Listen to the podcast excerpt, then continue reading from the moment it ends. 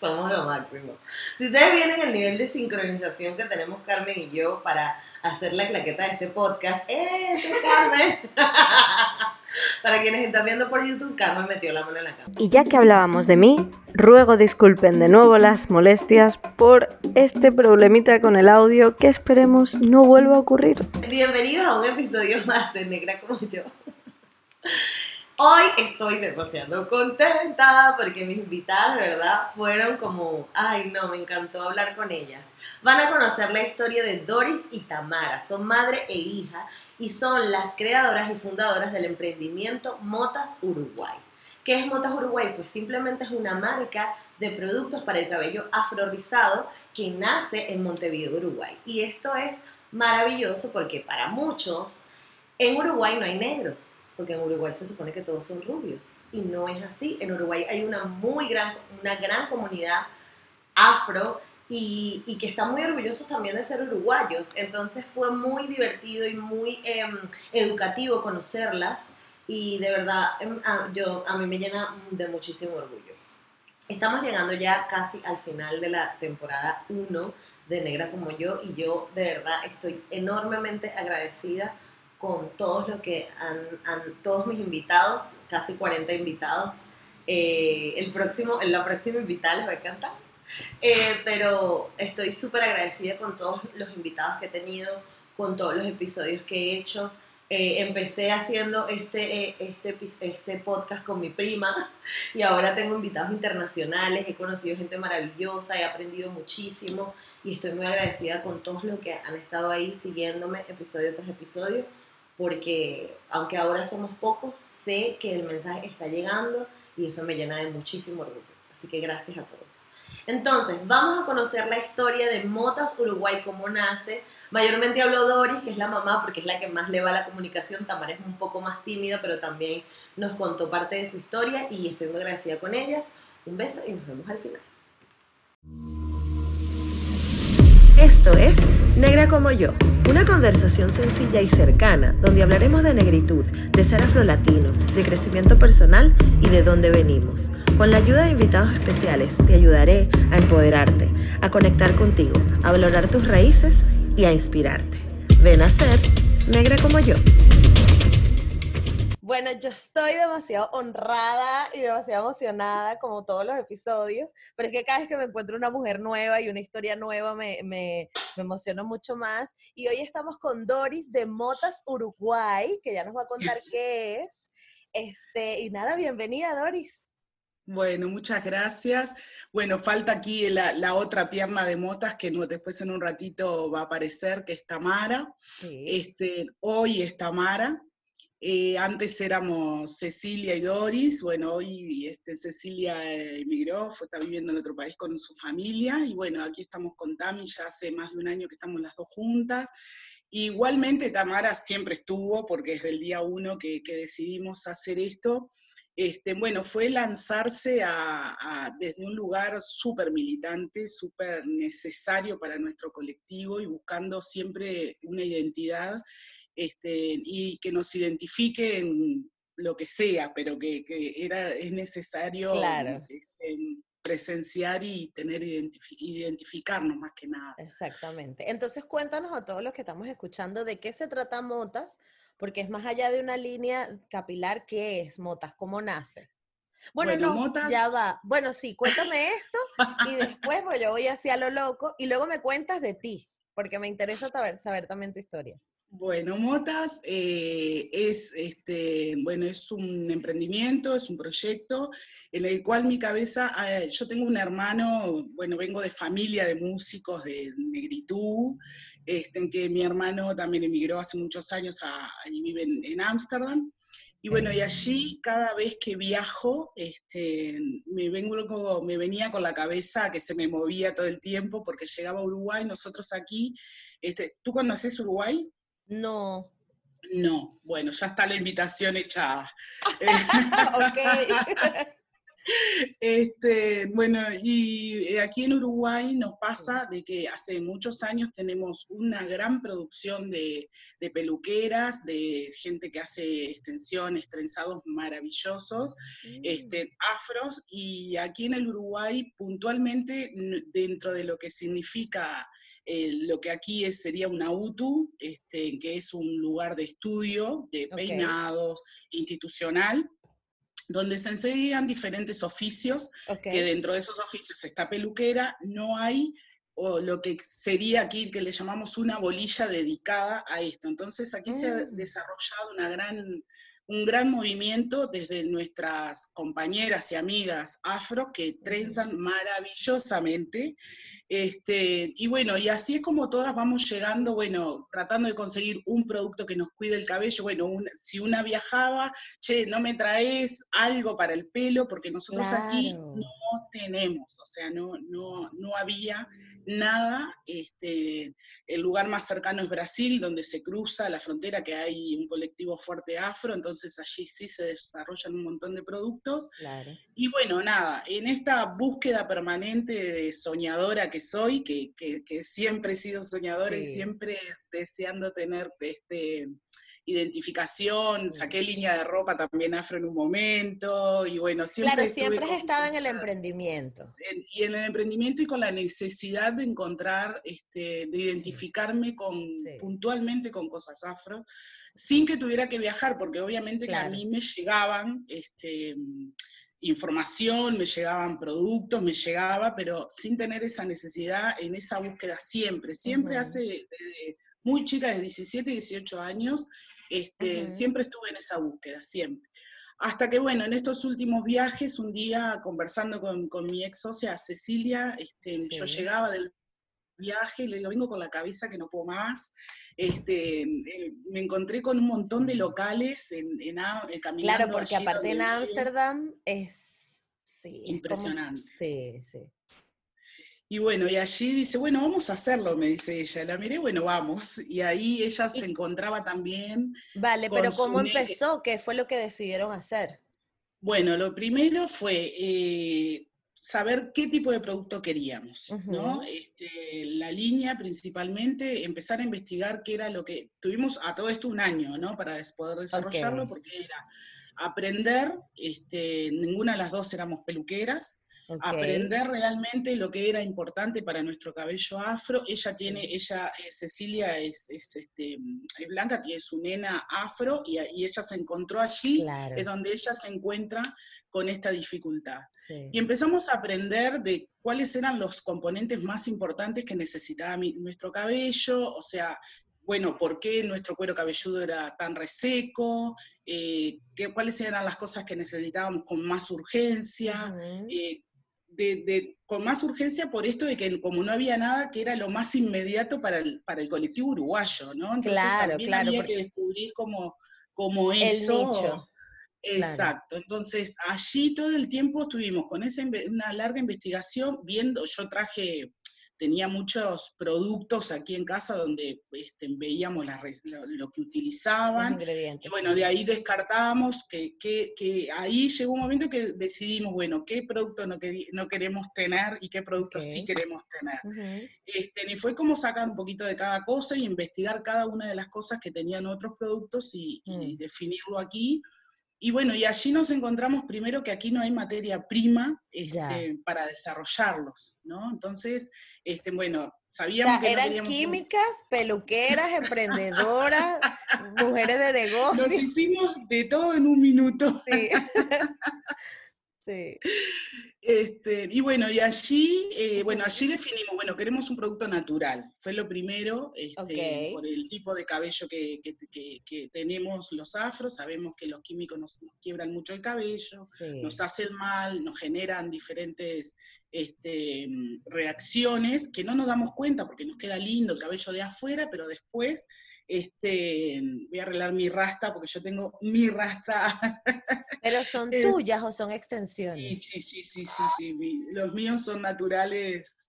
E, eso fue otra de las cosas que por algo creo que también llegué a este proyecto. Se ve que en algún momento, yo siempre, a mí siempre me pasó que todo en mi entorno, incluso mi hija, siempre se hicieron extensiones, buscaban alisarse mucho el cabello, o sea, en, mi adolescencia, ¿no? Este, yo tengo sí, es la historia de la mayoría de las mujeres negras. Exacto buscaban alisarse el cabello y a mí no me gustaba, yo nunca me hice, yo siempre busqué hacerme algo que fuera natural y, este, y usaba el pelo muy corto, con muchos cortes, muy, muy locas este, eh, para los tiempos. Claro.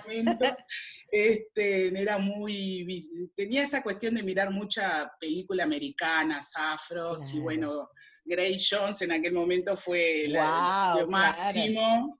Y, este, y bueno, de ahí vi, la vi, me acuerdo que la vi, salí corriendo en una peluquería y decirme, bueno, quiero... Hazme el Grace Jones, el Grace Jones. Ah, sí. y bueno, y siempre con esas, con esas cuestiones y nada, eh, después, bueno, mis rastas fueron siempre naturales, que me dejé crecer, y siempre también me pasaba de no tener nada para, las rastas, para formarlas para esto, buscando muchas cosas naturales, este, tunas, eh, aloe, eh, siempre buscando cosas, siempre buscando cosas. Y bueno, y allí empezamos este desarrollo, este, y bueno, de ahí definimos, bueno, qué tipo de producto queremos, porque también está como esa línea, obtenés un producto este, más eh, económico, para decirlo de alguna forma, pero que sabemos que estás haciendo un daño colateral allí como de costado, o a enfocarnos a algo que sea bueno, que sí tiene otros costos, pero sabemos que es mucho más específico. Exacto. Entonces, bueno, así es como la primera definición que se hizo en, esta sociedad fue esa, bueno, qué tipo de producto y allí anotábamos, ¿no? Bueno, un producto natural. Así fuimos eh, eh, cosa a cosa viendo, bueno, okay.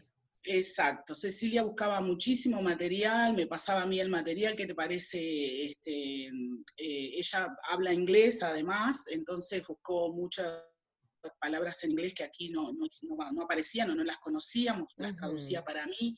Bueno, y así, bueno, este componente está bien, este está mal, y así fue como la definición total de decir, bueno, productos naturales que tienen que tener para nuestro cabello. Bueno, monoy, argán, este, todos almendras, oliva, todos aceites este, puros, fue la segunda o la tercera definición.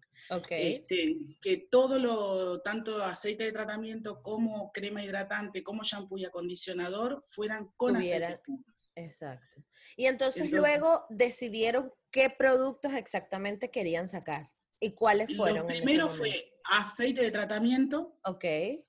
Eh, que, bueno, que fue lo primero por esta razón de que aquí no existía nada, entonces, ¿qué era lo, primero que necesitaba? Eh, eh, cabello afro este, en Uruguay era tratarse su cuero cabelludo. Este, aquí generamos, a raíz de esas faltas, generamos muchísimos esemas, muchísimas caspillas, eh, dermatitis, muchos, muchos, muchos de, o sea, de, la gente que estudiamos, que, se prestaron para, ayudarnos. Para el estudio, El típico conejillo de India de nuestros amigos primos, amigos, todos eran, eran, utilizaban nuestras pruebas. Claro. Y, este, y bueno, y ellos, eh, allí fue cuando empezamos con el aceite de tratamiento, que era lo más inmediato porque nunca fueron tratados nuestros cabellos, nunca tuvieron nada, eh, esta sensación de ir al... De, sí, sí, o sea, se utilizaban muchas extensiones que hacen mucho daño y mucha gente queda pelada, literalmente, y, este, y se utilizaban muchas extensiones y muchos laseados. Entonces, ¿qué era lo más necesario para nosotros? Generar un aceite de tratamiento que vaya directamente al cuero cabelludo, que reconstruya, que dé crecimiento, que pare la caída, o sea... Ay, no, pero yo quiero ese aceite. prometo, prometo enviarlo el primero que vaya a España, lo prometo. Ya, allá poquito va a viajar gente porque ahora están reactivando las... las este, ah, ¿verdad que tiene gente? Bueno, me dar mi producto, yo quiero probar ese aceite. Porque a mí me pasa, o sea, te lo digo porque, porque es que lo entiendo perfecto y creo que es, creo que es el factor común en nuestro, en nuestro cuero cabelludo, ¿no? Que creemos que al ser de piel oscura vamos a resistir a muchas más cosas, ¿no? Y creemos que somos resistentes a todo porque lo escucho mucho, ¿no? El negro es fuerte, el negro es aguanta todo, el negro...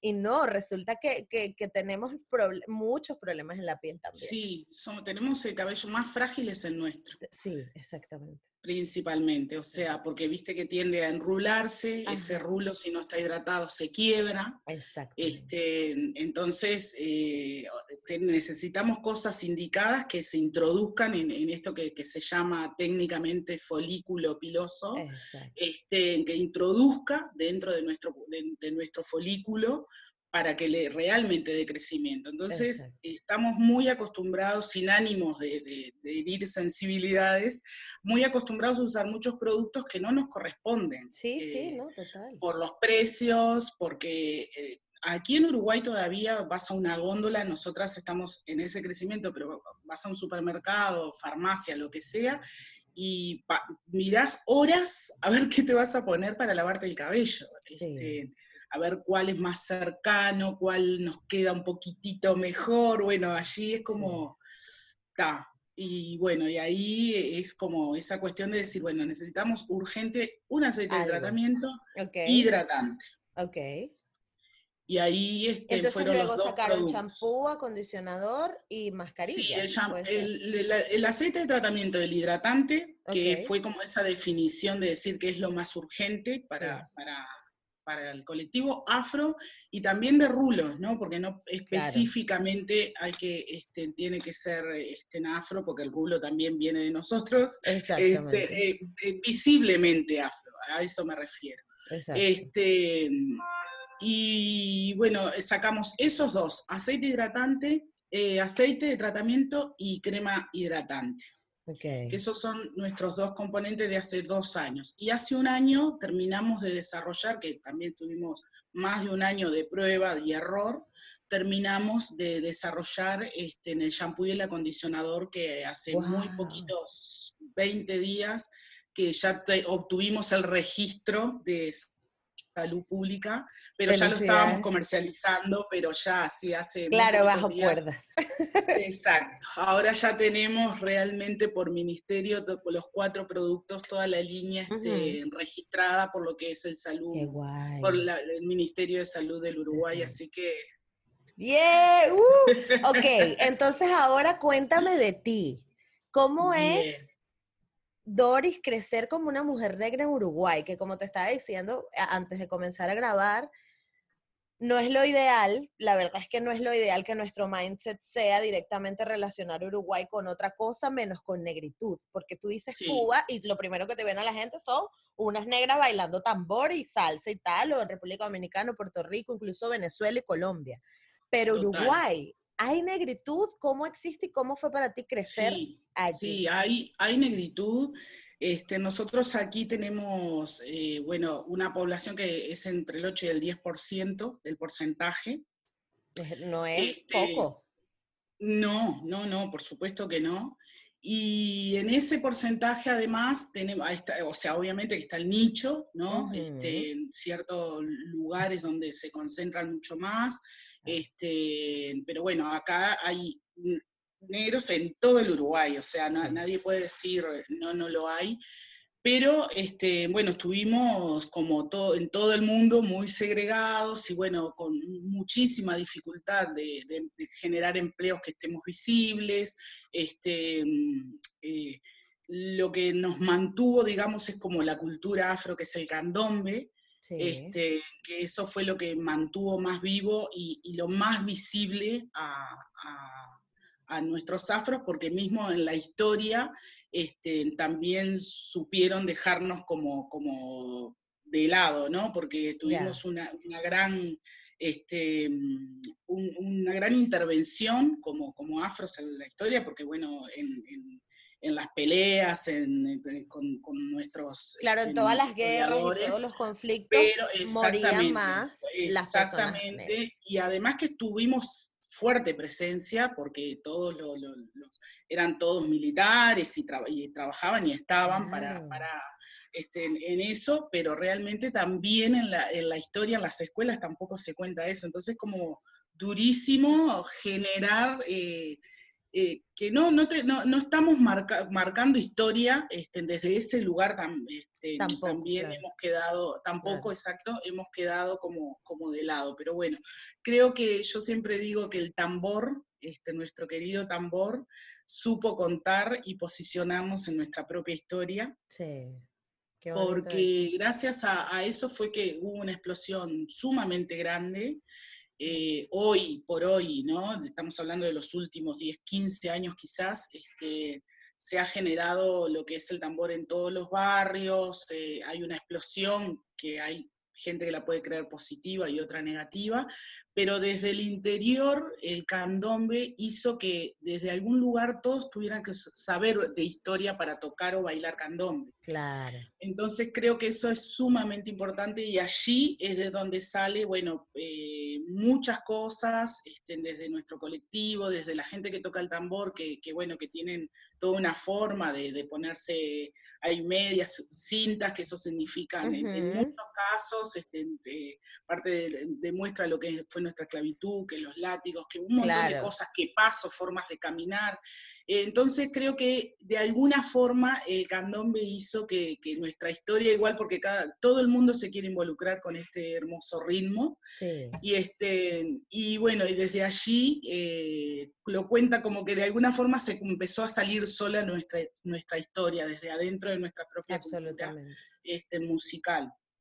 Y bueno, desde allí, bueno, el, el, candombe reúne mucha gente afro, reunía principalmente en un momento solo gente afro, este, hasta que después se fue cambiando y abriendo y, teniendo otras aperturas, este, pero aquí eh, somos muchísimos. Este, claro, pero tú, ¿cómo, ¿cómo fue tu infancia? ¿Dónde creciste? ¿Tus padres? Etcétera, etcétera. Bien, mi infancia fue en un barrio de periferia, este, no céntrico, eh, con, bueno, mis padres, trabajadores, este, nada, ellos este, salían con mi hermano, mi hermano músico, toda la familia música, con muchas reuniones de fines de semana de toda la familia cantando toda la familia. Sí, toda, para los pelos, es que me pasa exactamente lo mismo. Las reuniones son el familión, la comida. sí. Sí, sí, sí, sí, la preparación desde la mañana, todo el mundo. Este, bueno, mis tíos que llegaban algunos el viernes, en la, el viernes en la noche, otros sábados, pero ya la, fiesta seguía. Este, claro, que se monte, aquí está la fiesta. Total. Este, siempre la concentración fue en mi casa, este, era como mi mamá, una persona también era la más chiquita de todos sus hermanos, y fue la que siempre cocinó para todos porque era su obligación, ¿no? Este, así decían sus, padres. Y bueno, entonces siempre concentró eso de que la atracción siempre estuvo, la energía de, nuestra familia siempre estuvo dentro de, mi casa. Bueno, mi papá siempre acompañando todo eso, este, también músico, este, también hizo un gran trabajo, pero era mucho más el nicho desde de dentro de casa de la familia de mi mamá. Este, era eh, la concentración y la llegada de todos, era más de la familia de mi madre que la de mi papá, que igual estaban cerca con mis tías, o sea, tenía algunas, poquitas personas de parte de, o sea, mis tías, su, su, hermana, unas primas, pero el grupo fuerte, grande así, era por parte de madre. De madre. Y allí, bueno, fue, no fue fácil de criarme en este barrio porque, bueno, en el barrio este, era un barrio difícil, este, yo fui además de todo, fui a colegio privado, entonces era la negrita en el colegio privado. Eso es lo que te iba a decir, o sea, y eras la única negra del colegio. En realidad capaz que yo ahora no tengo, o sea, habían, me acuerdo que en ese momento habían dos más, este, de los cuales eran becados, eran chicos que, que les dieron la posibilidad, que vivían en asentamientos de, la zona, entonces, bueno, la escuela este, los había becado, pero sí era la, única este, negra de, toda, de toda la escuela, de que todos sabían y todos se acordaban de ella y siempre era la más vista en todo. claro, todo el mundo sabía quién era Doris. Exacto. Este, pero bueno, no, eh, allí tuve, por ejemplo, yo en ese momento no me daba cuenta de lo que era la discriminación. Creo que empezamos a darnos cuenta, todos nos damos cuenta en diferentes momentos, ¿no? Este, pero solo me acuerdo de un episodio que me había, se me había perdido mi caravana, este, y mi mamá fue a la escuela, o sea, no me la dejaron buscar y qué sé yo, y me acuerdo que mi mamá fue a la escuela y dijo, ¿cómo? O sea, porque días anterior un compañero había perdido una corbata y nos habían dejado como dos horas buscando esa corbata. Y a mí se me había perdido mi caravana de oro, no sé qué, que me la había regalado no sé quién en casa. Y no pasó nada. Bueno, allí, allí empezó a pasar cuando, cuando Gladys, mi mamá, apareció en la escuela. Coño, y aparte tiene nombre de mamá. O sea, tu mamá nació siendo Gladys. O sea, no hubo una Gladys bebé. Tu mamá salió de la barriga de tu abuela para ser Gladys mamá. Porque Gladys es nombre de mamá. Total, total. Y bueno, y allí me acuerdo hasta de sus palabras hasta el día de hoy que dijo, bueno, y ella porque es negra no se quedó, no quedaron buscando. Este, y ahí fue como que me impactó, me acuerdo que son, son las cosas puntuales que... ¿Y te acuerdas qué edad tenías? Y yo allí tendría ocho años, nueve. O sea que estabas este, grande ya. Sí, sí. Digamos que fue como la primera impresión de, de, entender que, había diferencias, este, porque claro, uno, o sea, igual así mismo en el barrio siempre te están diciendo negra o una cosa u otra, mm. y hasta allí no lo entendía igual. Este, no, no, no, no me había percatado de, esas diferencias, obviamente que acompañando lo que uno va aceptando, ¿no? acompaña todo eso. Sí, sí, sí, y más cuando es chico, este, porque jugaste, estás divirtiendo, qué sé yo, entonces como que no, no por suerte, este, en esas edades no, no entra, este, hasta que hay un clean clean que te dice, hey, esto cómo es, ¿no? Y, bueno, y allí empecé a... No, y lo que pasa es que está también tan normalizado en la sociedad y esto como que es, como un factor común en todo lo que he hablado siempre del podcast. Y por eso creo que es tan importante que sigan, que sigamos eh, eh, mostrando marcas como la tuya y mostrando historias, porque se genera el hecho de que es normal que a ti te hayan llamado la negrita, o sea, es normal, tú tenías que aceptar que es verdad, si a, si a ti se te había perdido el zarcillo o el, el arete, tenías que aceptarlo, pero tú eras la negra y ¿por qué lo van a buscar si tú no, tú no importas? Y estaba tan normalizado, está tan normalizado en nuestra sociedad que no nos damos cuenta que son episodios racistas. Sí. la, gente siempre dice, ay, pero ya que tanto hablan del racismo, si el racismo se acabó hace mucho tiempo, y es como que no, todavía no ¿Qué problema? ¿Qué problema tenés? Porque Supérenlo. Por esa pavada, no le hagas caso. yo tengo, bueno, sí, yo tengo unos, obviamente que los generé, aquí ya está llegando Tamara, estaban preguntando Tamara. Bienvenida. la sillita ahí, Este, estábamos siempre consultando esas cosas y comentando, siempre hablamos mucho con muchas amigas que, este, que, somos afros y, eh, y, nos preguntamos eso, ¿cuándo te diste cuenta? Bueno, yo me di cuenta cuando fui a, pedir trabajo, una cosa u otra, pero yo, me, yo además de todo trabajo, este, soy, tengo un área a cargo en Dirección General de Cultura. Hola Tamara, bienvenida. Muchas gracias. Ajá, ¿tienes un área, este, perdona? Tengo un área a cargo en Dirección General de Cultura de Canelones, que es aquí donde vivimos. Salud ah. medio que me está. Y este, y bueno, y allí muchas veces me pasa eso, que, que, que estoy conversando así y me doy cuenta, o sea, me están diciendo cosas en reuniones, ¿no? Que digo, esto no, no, no está bien. O sea, y bueno, y, no es fácil, por suerte tengo un gran compañero que, que acompaña, me acompaña mucho, pero de, cuestiones de, ¿no? Este, somos dos personas que tenemos ese cargo, ¿no? Y, que nos dicen, dicen, no, pasame tu teléfono, le dicen a mi compañero que, que, y aparte hombre. Además. Entonces, este, y él a veces dice, no, no, pero pedile a ella que es lo mismo que yo, ¿viste? Claro.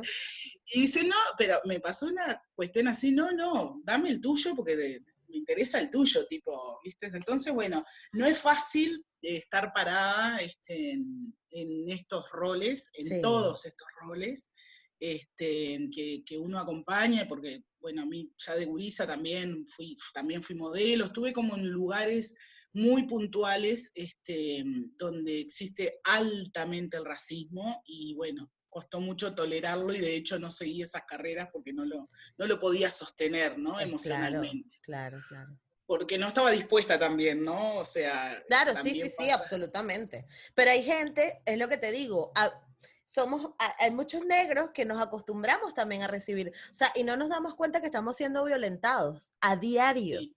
Y eso es lo que a mí me parece más fuerte, que, que es como que tú porque hiciste clic y despertaste y te diste cuenta y dijiste, mira, ya no quiero más esto. ¿Sabes la cantidad de negros que hay que no se han enterado, que los violentan a diario? Es tremendo. muy fuerte. Sí, bueno, ahora vamos con tu hija porque yo quiero saber, Tamara, ¿cómo es crecer con una mamá como Doris? Eso me da demasiada curiosidad. tan reivindicativa, tan tal, esto es así. Porque yo veo que Doris es muy sonriente, muy tal, pero Doris, tú eres una mamá negra y tú debes de tener un carácter bien fuerte, que sí. Lo tiene. es así. Entonces, ¿cómo es eso?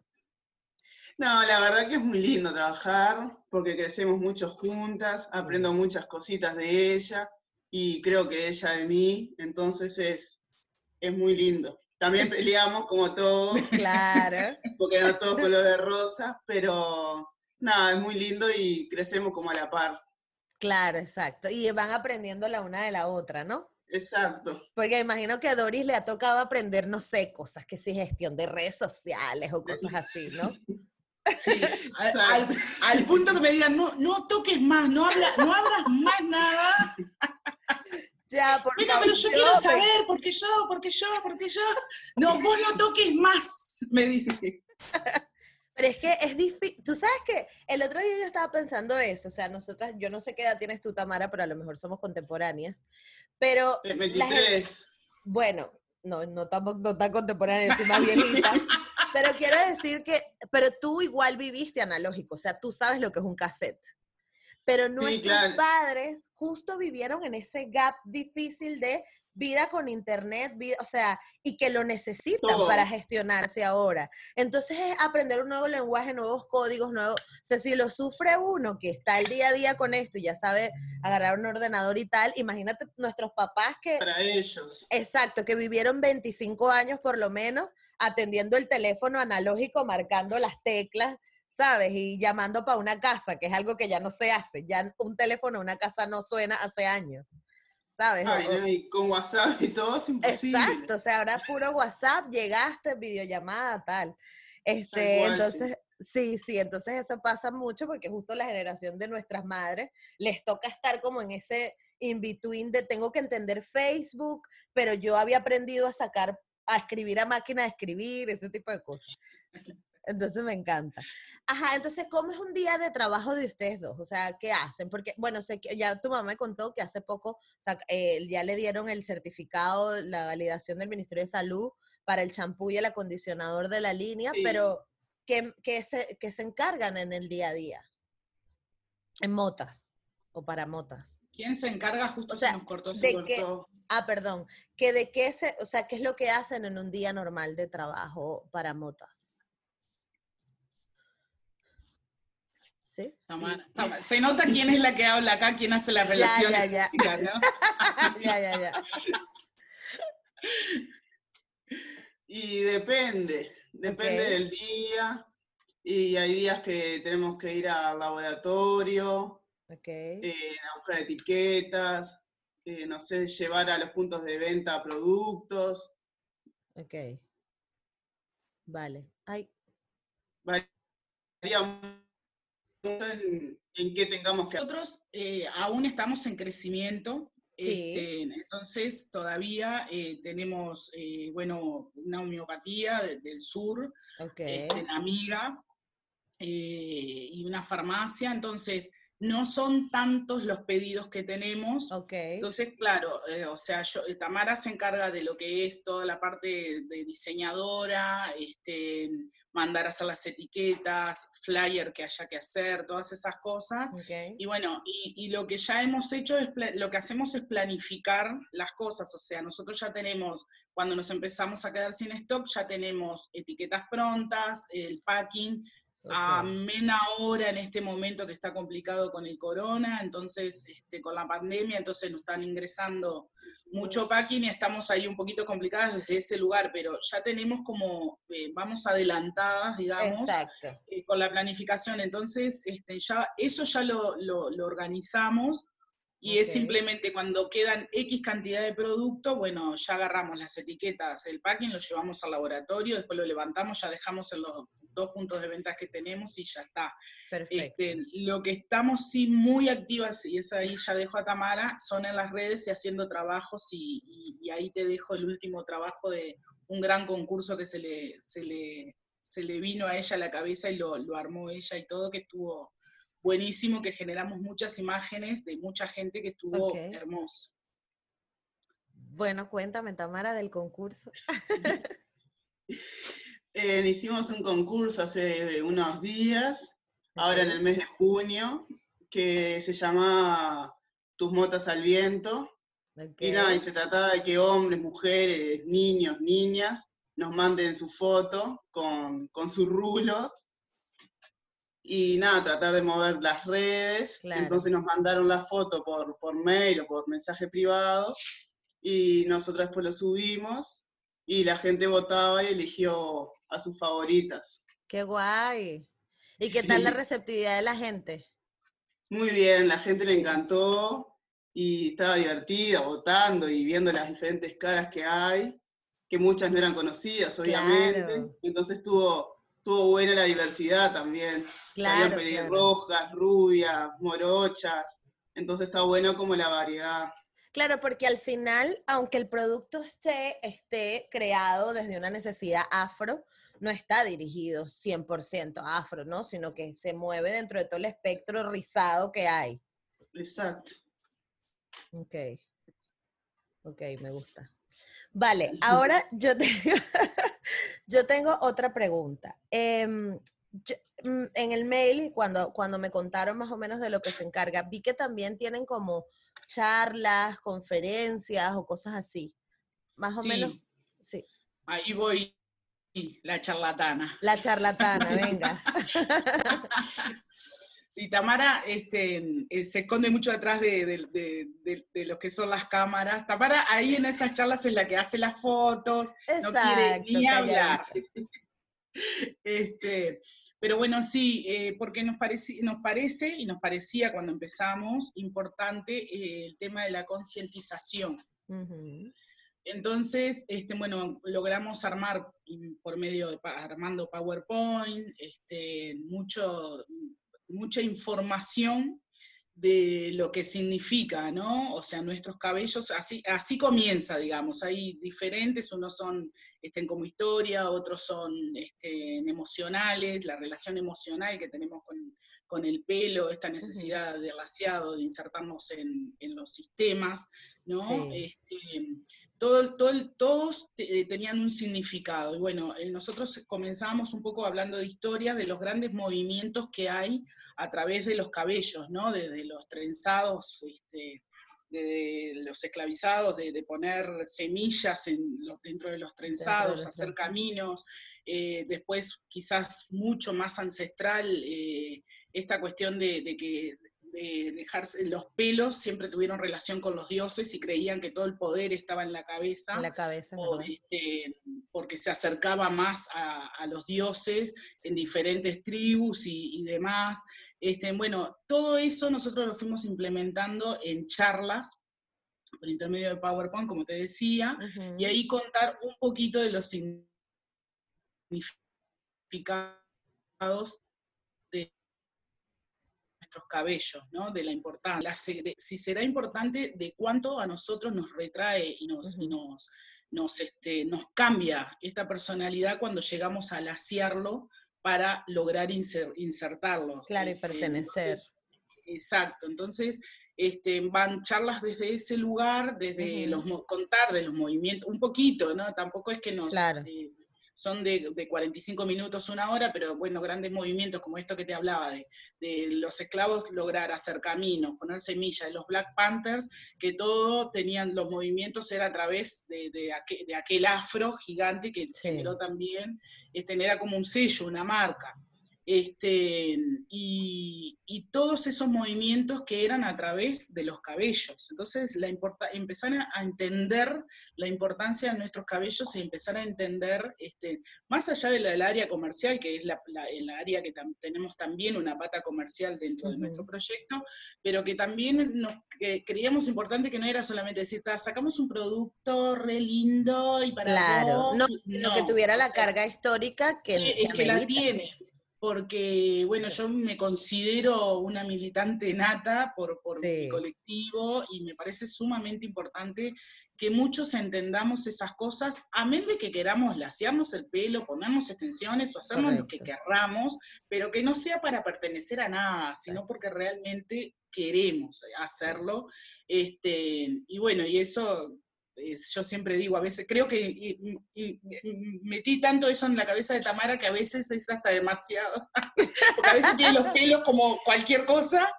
Este, yo siempre jorobo con ella con eso, porque a veces le digo, Tamara, por favor, ¿viste? Conchale, Tamara. Tampoco era para tanto, era un poquito de libertad, pero ya se te está yendo de las manos.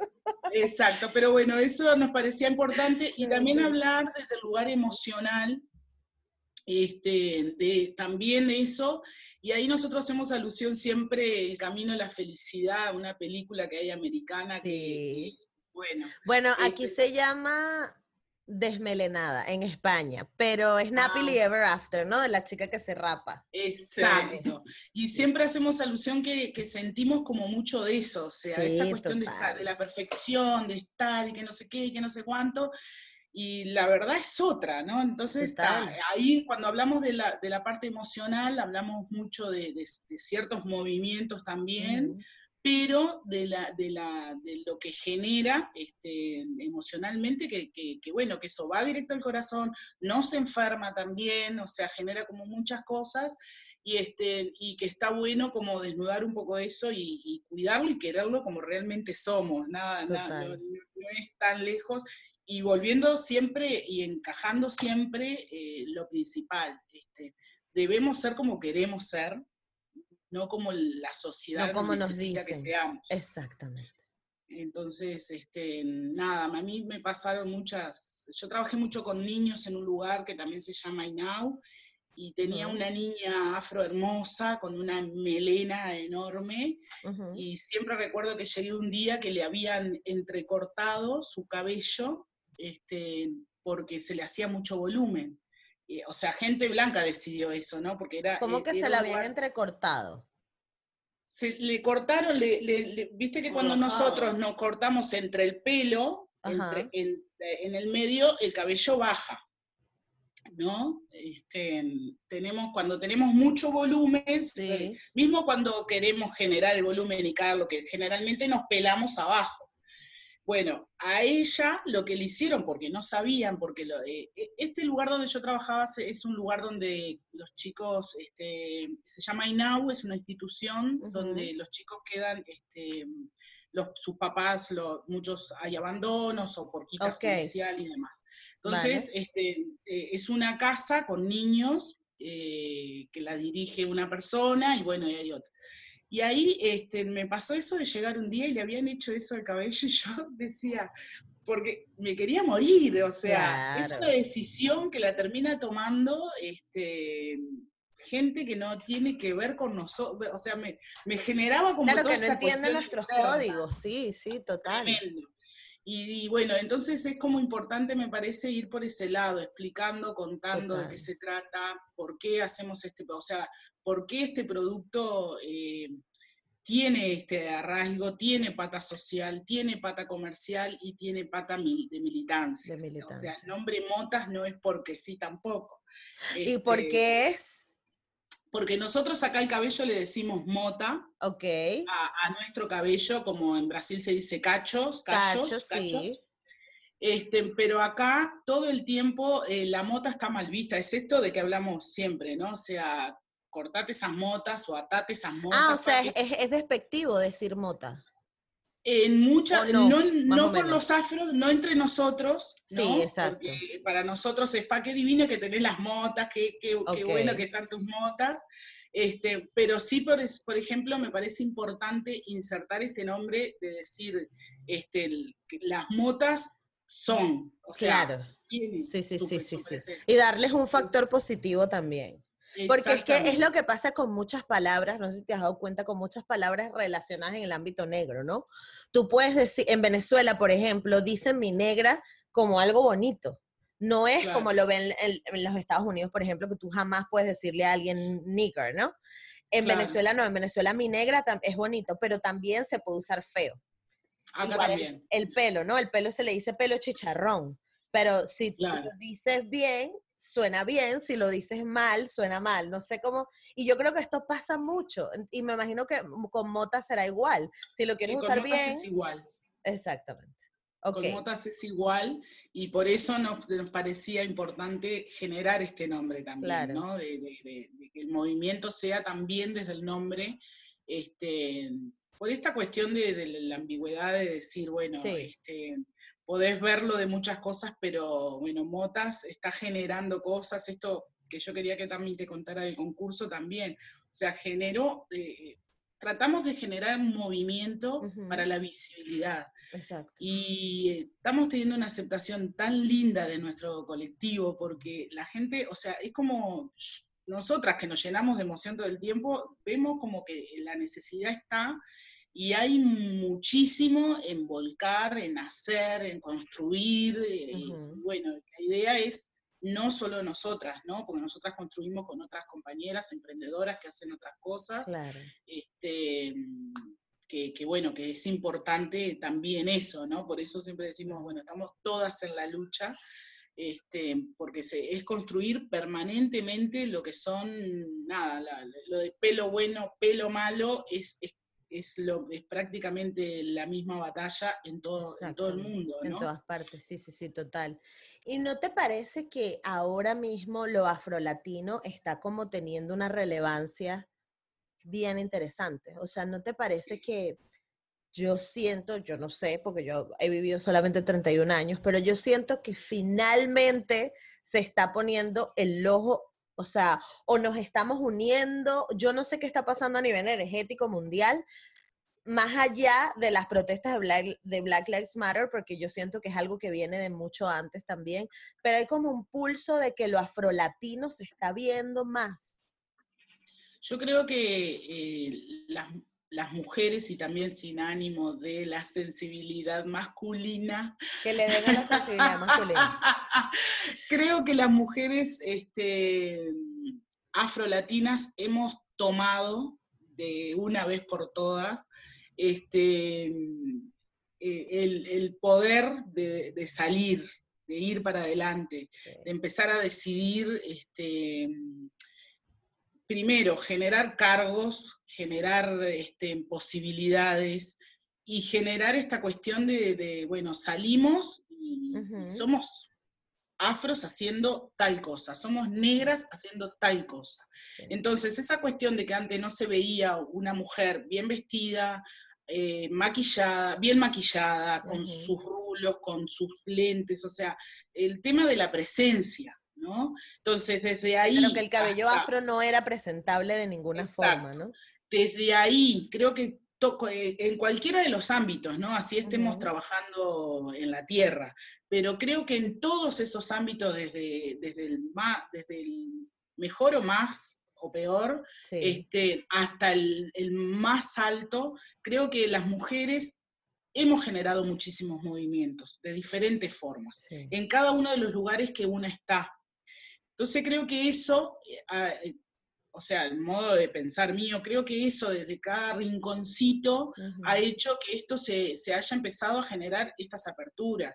este, además yo siempre digo, yo he aprendido mucho de, mis pares, de mis señoras activistas del Uruguay, pero también el, mirar muchas este, novelas y cosas del exterior, americanas principalmente, ¿no? Sí, sí, fueron los que nos mostraron un montón, era esa cuestión de decir, bueno, esto se puede, esto tiene que, tenemos que ir por otro lado. Claro. Y creo que eso también ha generado movimientos que los que estábamos más quietos y más segregados éramos las latinas. Porque teníamos muchas curvas, porque teníamos muchos pechos, porque somos exuberantes y porque esto, entonces siempre eso hizo que nos vieran desde un lugar.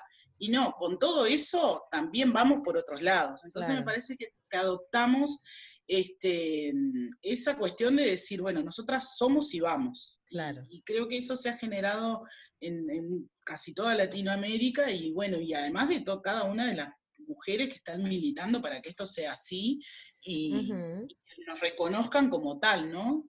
Porque, bueno, hay convenciones y encuentros y un montón de cosas que, que, están generando eso, que, que, que, seamos un poco más amigas entre nosotras también. También, también es importante. Sí. Tamara, ¿tú crees que para ti este, tu generación también está cambiando o, sientes que igual hay muchas eh, chicas de tu edad que todavía están como perdidas o con la cabeza loca? ¿Cómo lo ves tú? Mm, como de los dos lados, pero yo creo que igual mi generación viene mucho, mucho mejor porque nada, van como creciendo con, sus padres, con, todo el entorno. Y no, yo creo que mi generación está... Está, más cómoda, ¿no? Está más resuelta. Está más resuelta, está más resuelta. Mira, ahora para finalizar, porque ya no quieras que no vayamos a tener una hora hablando casi. No puedo creer. Y súper rápido. Pero, ¿cómo te proyectas tú en cinco años con motas? O sea, ¿dónde, dónde te ves? o dónde se ven? Nosotras, ¿querés contestar? no quiere. Madre mala. bueno, nosotras nos vemos como unas grandes empresarias, este, generando un montón de cosas porque eh, se, nos hecho, se nos ha hecho muy difícil sostener este proyecto. Primero pararlo y después sostener, seguirlo sosteniendo por, un montón de, movimientos económicos y nosotras no tenemos dinero para, para, para decir, bueno, seguimos, ¿no? Pero nos vemos como grandes empresarias, este, siguiendo y abarcando más este, productos que sirvan para nuestras pieles, maquillaje y demás. Este, y, ya te digo, con, esa cuestión de la proyección permanentemente en que sea que notas, además de, que de querer ser empresarias, eh, que a través de Motas se puedan generar muchas cosas para muchos colectivos este, de mujeres que hoy estamos con, otro, con, otra amiga, Noelia Maciel, que tiene este, un emprendimiento de, de caravanas y demás, estamos armando este, una, un movimiento de afroemprendedurismo. ¡Ay, qué este, chévere! luchando por un espacio, sí, sí, este, estamos haciendo eso también. Y bueno, y ese es el propósito de Motas, poder generar, este, además de, poder posicionarnos y vivir de nuestro producto, este, poder seguir haciendo esto, eh, generar redes y, y posibilidades este, porque bueno, a través de Motas creemos que, podemos generar ese granito porque nos estamos posicionando, estamos, estamos en muchos lugares, este, bueno, lo que es aquí la comunicación, diarios, o sea, hay mucha gente que nos está... Que les está este, poniendo el ojo. Exacto, entonces creemos que a través de Motas pueden venir un montón de cosas para nuestras compañeras, que, para mí lo más importante es trabajar en construcción y que, sabemos que el crecimiento, si nosotros le ponemos esfuerzo, está, pero que hay muchas personas que, bueno, que están necesitando eh, de, esos impulsos de, generar fondos. Nosotros generamos un fondo ANDE institucional de aquí del gobierno mm. para poder este, seguir creciendo con, el producto. Entonces creemos que hay muchas que pueden acceder, pero hay que estar preparado para eso. En Motas significa como, como eso también, ¿no? O sea, de acá a cinco años poder seguir trabajando con compañeras, seguir impulsando a otras, eh, cada una en su emprendimiento y, este, y bueno, y seguir generando, hacemos, nosotros hacemos una actividad que se llama Mega Motas, que la hicimos el año pasado, este año no sabemos si podemos hacer o no, este, pero ahí es un encuentro de mujeres este, emprendedoras afros y con peinados, con materiales, con vestimenta, con... ¡Ay, no! Yo quiero ir para Megamotas. ¡Qué fastidio! Y bueno, y eso es un poco, este, así, a futuro es como todo eso, o sea, además de nosotras querer ser empresarias y, vivir de esto, bueno, de acá a cinco años queremos que Motas sea propulsora de, otros emprendimientos afros para el mundo, si es posible. Claro, me encanta, me encanta. Y así va a ser de verdad. Qué maravilla de conversación. Muchísimas gracias, Doris y Tamara, por acompañarme hoy. Y bueno, no queda más nada, sino que ustedes mismas digan dónde las pueden contactar, sus redes sociales y en qué sitios podemos, la gente que esté escuchando Uruguay, y luego que me manden mi aceite. Lo vamos a mandar. Esas palabras ya quedamos recontra comprometidas. sí, ¿Vos estás dónde en España? En Barcelona. Ah, bueno, mi cuñada el mes que viene viaja para allá porque ella vive allá y quedó acá, así ah, que... imagínate. Va a llegar. Va a llega seguro, prometido. Me encanta. Todo el set. Me encanta, muchísimas gracias. No, pero más que eso, eso, ¿dónde pueden conseguir el producto y los productos y sus redes sociales o cómo las contactan? A ver si habla quién debe. Tamara, vale. Bueno, eh, nada, nuestras redes tenemos Facebook e Instagram, que es Motasui, y después nos pueden encontrar la gente que vive acá en Uruguay, obviamente, eh, la Empatía del Sur, que es 18 de julio, y Requena, y después en Ciudad de la Costa, eh, en la farmacia de la Pitá. Ok, perfecto. Y a través de Mercado Libre. Ah, y a través de Mercado Libre, muy bien. Mercado Libre. Súper importante porque yo tengo una amiga, de hecho, que es venezolana y tiene cabello rizado y vivía allá.